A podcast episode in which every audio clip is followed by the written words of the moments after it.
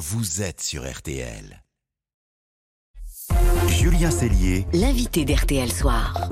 Allez, RTL Soir, toujours avec vous. Notez d'ailleurs cette journée spéciale demain sur RTL dès 4h30 du matin. Nouvelle mobilisation contre la, la réforme des retraites, des manifs partout en France. Et que vous soyez gréviste ou que vous soyez confronté aux perturbations, eh bien, nous vous ferons vivre les événements minute par minute. On va vous épauler comme d'habitude, justement avant ce nouveau round de la bataille des, des retraites. Notre invité ce soir est le leader d'un syndicat qui sera en première ligne dans la rue demain. Bonsoir Laurent Escure. Bonsoir. Vous êtes le secrétaire général de, de l'UNSA. Alors la première journée de mobilisation avait été un, un, succès entre 1 et 2 millions de personnes dans les rues. J'imagine que vous commencez à avoir des remontées de terrain, une idée de, de la mobilisation pour demain, des remontées de la base. Vous pensez pouvoir faire mieux demain? En tout cas, demain, ça sera euh, au moins aussi fort que le 19, sans doute, euh, sans doute au-delà, parce qu'on a des remontées qui nous confirment que à la fois les lieux de rendez-vous, et vous avez peut-être remarqué dans la première journée qu'il y avait beaucoup de monde dans des petites villes ou des mmh. villes moyennes. Et là, on a à nouveau euh, entre 250 et 300 lieux de rassemblement.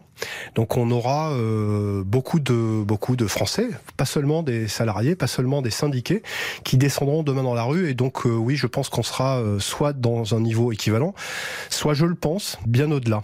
La semaine prochaine, d'autres syndicats, je pense à la CGT, envisagent des grèves perlées, deux trois jours de grève dans les raffineries à la SNCF. Est-ce que l'UNSA compte se joindre à ce mouvement?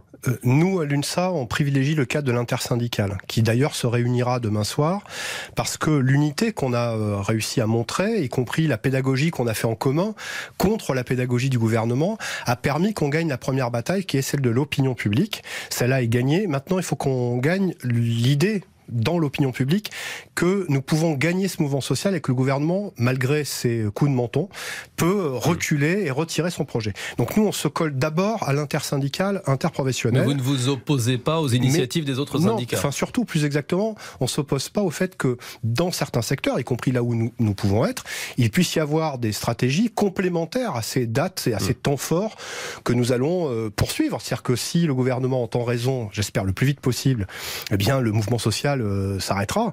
S'il n'entend pas raison, il y aura d'autres dates, euh, sans doute euh, d'autres dates de manifestation et de grève, sans doute peut-être aussi, puisque c'est dans, dans l'idée qu'on qu a d'associer de, un maximum de personnes, peut-être des rendez-vous pour des manifestations le samedi. Pourquoi et... le samedi? Parce que ça permettrait d'aller chercher des salariés, par exemple du privé, qui ne peuvent pas forcément descendre oui, dans la rue en semaine? on, on, voit bien avec les, les problématiques de pouvoir d'achat que euh, malgré l'opposition très forte, une journée de grève, c'est une journée qui coûte. Elle coûte pas seulement parce que des gens sont ennuyés, parce qu'ils n'ont pas de transport, pas d'école, ou euh, parce qu'il, pour les entreprises, parce qu'il n'y a pas de production.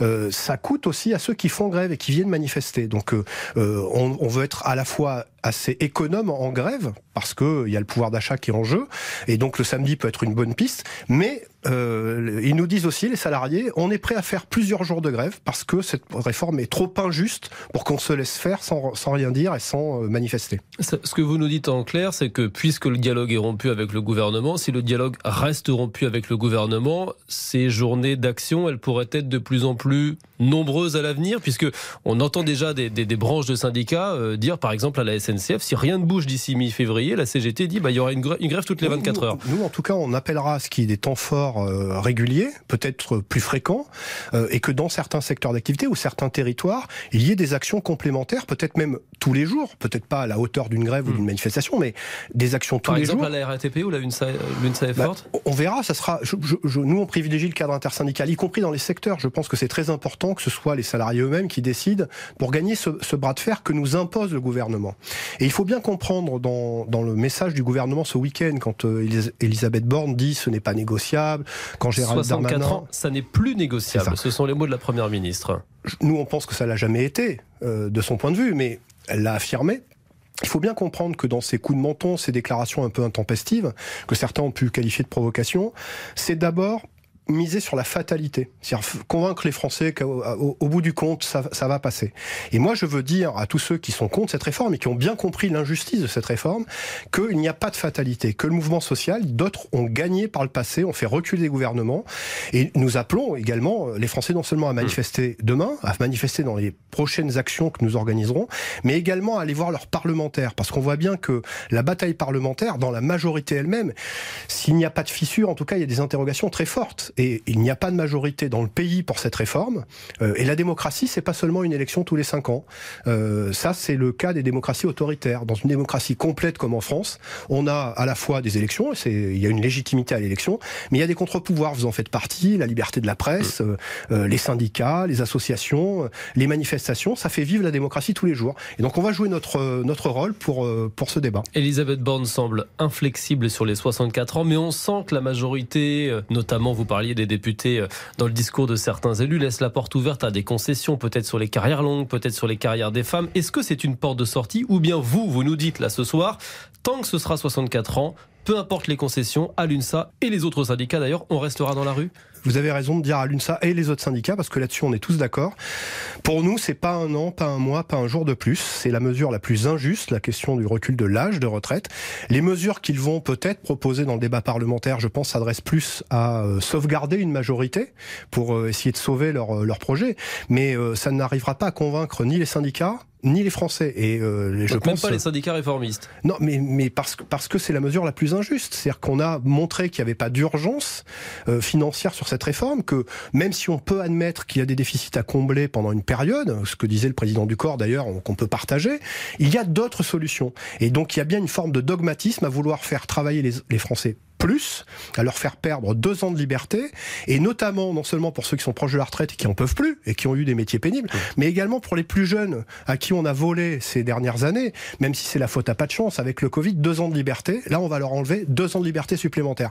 Il y a une injustice folle qu'il faut que le gouvernement comprenne, entende et, euh, et qu'il retire cette réforme. C'est euh, c'est aussi simple que ça. On aura euh, la paix sociale, des performances économiques retrouvées, et on se retrouve autour de la table notamment avec l'ensemble des syndicats et notamment les syndicats réformistes, pour trouver d'autres solutions parce qu'il y en a d'autres. Deux ans de liberté et injustice. Vous prononcez des mots qui sont forts et qui montrent aussi quelque part que cette bataille des retraites, c'est aussi la bataille pour un, un, projet de société. Je voudrais revenir parce que vous avez évoqué des coups de menton en, en, citant Gérald Darmanin tout à l'heure sur les propos du ministre de l'Intérieur qui, dans la presse, a, a déclaré euh, il, y a, il y a quelques heures les oppositions, je le cite, hein, prônent la négation du travail et le droit à la paresse. Vous n'avez pas la sensation, j'imagine, de prôner le droit à la paresse. Non, mais je pense que Gérald Darmanin euh, devrait réfléchir à deux fois. Euh, qui a peur de travailler? Ceux qui se lèvent tous les matins pour aller, euh, malgré des conditions de travail très dures, gagner des salaires qui sont pas à la hauteur, qui se cassent le dos, qui exercent des métiers pénibles, qui ont été au rendez-vous pendant le Covid. C'est ceux-là qui aiment pas le travail, c'est-à-dire ceux que nous représentons nous, les syndicats, et qui, par ailleurs, les 93% d'actifs qui, qui ne veulent pas de cette réforme. Ou est-ce que ceux qui n'aiment pas le travail, c'est ceux qui n'ont pas besoin du travail pour gagner de l'argent et qui parfois s'enrichissent en dormant? C'était une formule qu'on utilisait pour ceux qui euh, bénéficient, lorsqu'ils sont nés, d'une certaine forme d'héritage et de, de, capital qu'ils investissent. Bon, nous, la valeur travail, on sait ce que c'est puisqu'on travaille tous les jours et que les Français n'ont pas peur du travail. Ce dont ils ont besoin, en revanche, de bonnes conditions de travail, de bons salaires, de la prise en compte des difficultés de leur métier et en effet un salaire différé, un temps de repos pour profiter des siens, de ses petits-enfants, voire de ses parents euh, au moment de la retraite. Parce que l'effet induit de cette réforme des retraites en repoussant de deux ans, c'est faire perdre deux ans en bonne santé à des personnes qui ont envie de profiter de leur vie, de celle de leurs enfants et de leurs petits-enfants, mais également de s'occuper de leurs parents. C'est-à-dire qu'on va nuire, y compris, à ce grand projet de société qui est le défi de la dépendance. Merci Laurent Escure, secrétaire général de l'UNSA, d'avoir été ce soir l'invité de RTL Soir à la veille de cette nouvelle journée de mobilisation un petit peu partout en France. Merci. Cette interview est à retrouver sur l'appli RTL. Tiens, à l'instant, on évoquait nos, nos, anciens. On va entendre des jeunes dans un instant sur les, sur les retraites, dans les dessous de l'actu, parce que la bataille est un, flop hein, pour l'instant chez les étudiants. Pourquoi ça ne prend pas euh, dans les facs? RTL a promené son micro dans les amphis. Et puis, laissez-vous tenter dernière avec l'histoire assez dingue d'un trésor national, ou comment la France a conservé in extremis, à grand coup de millions aussi, un tableau de Gustave Caillebotte. On vous explique tout dans quelques secondes. Vous restez avec nous. À tout de suite. Julien Cellier. RTL Soir.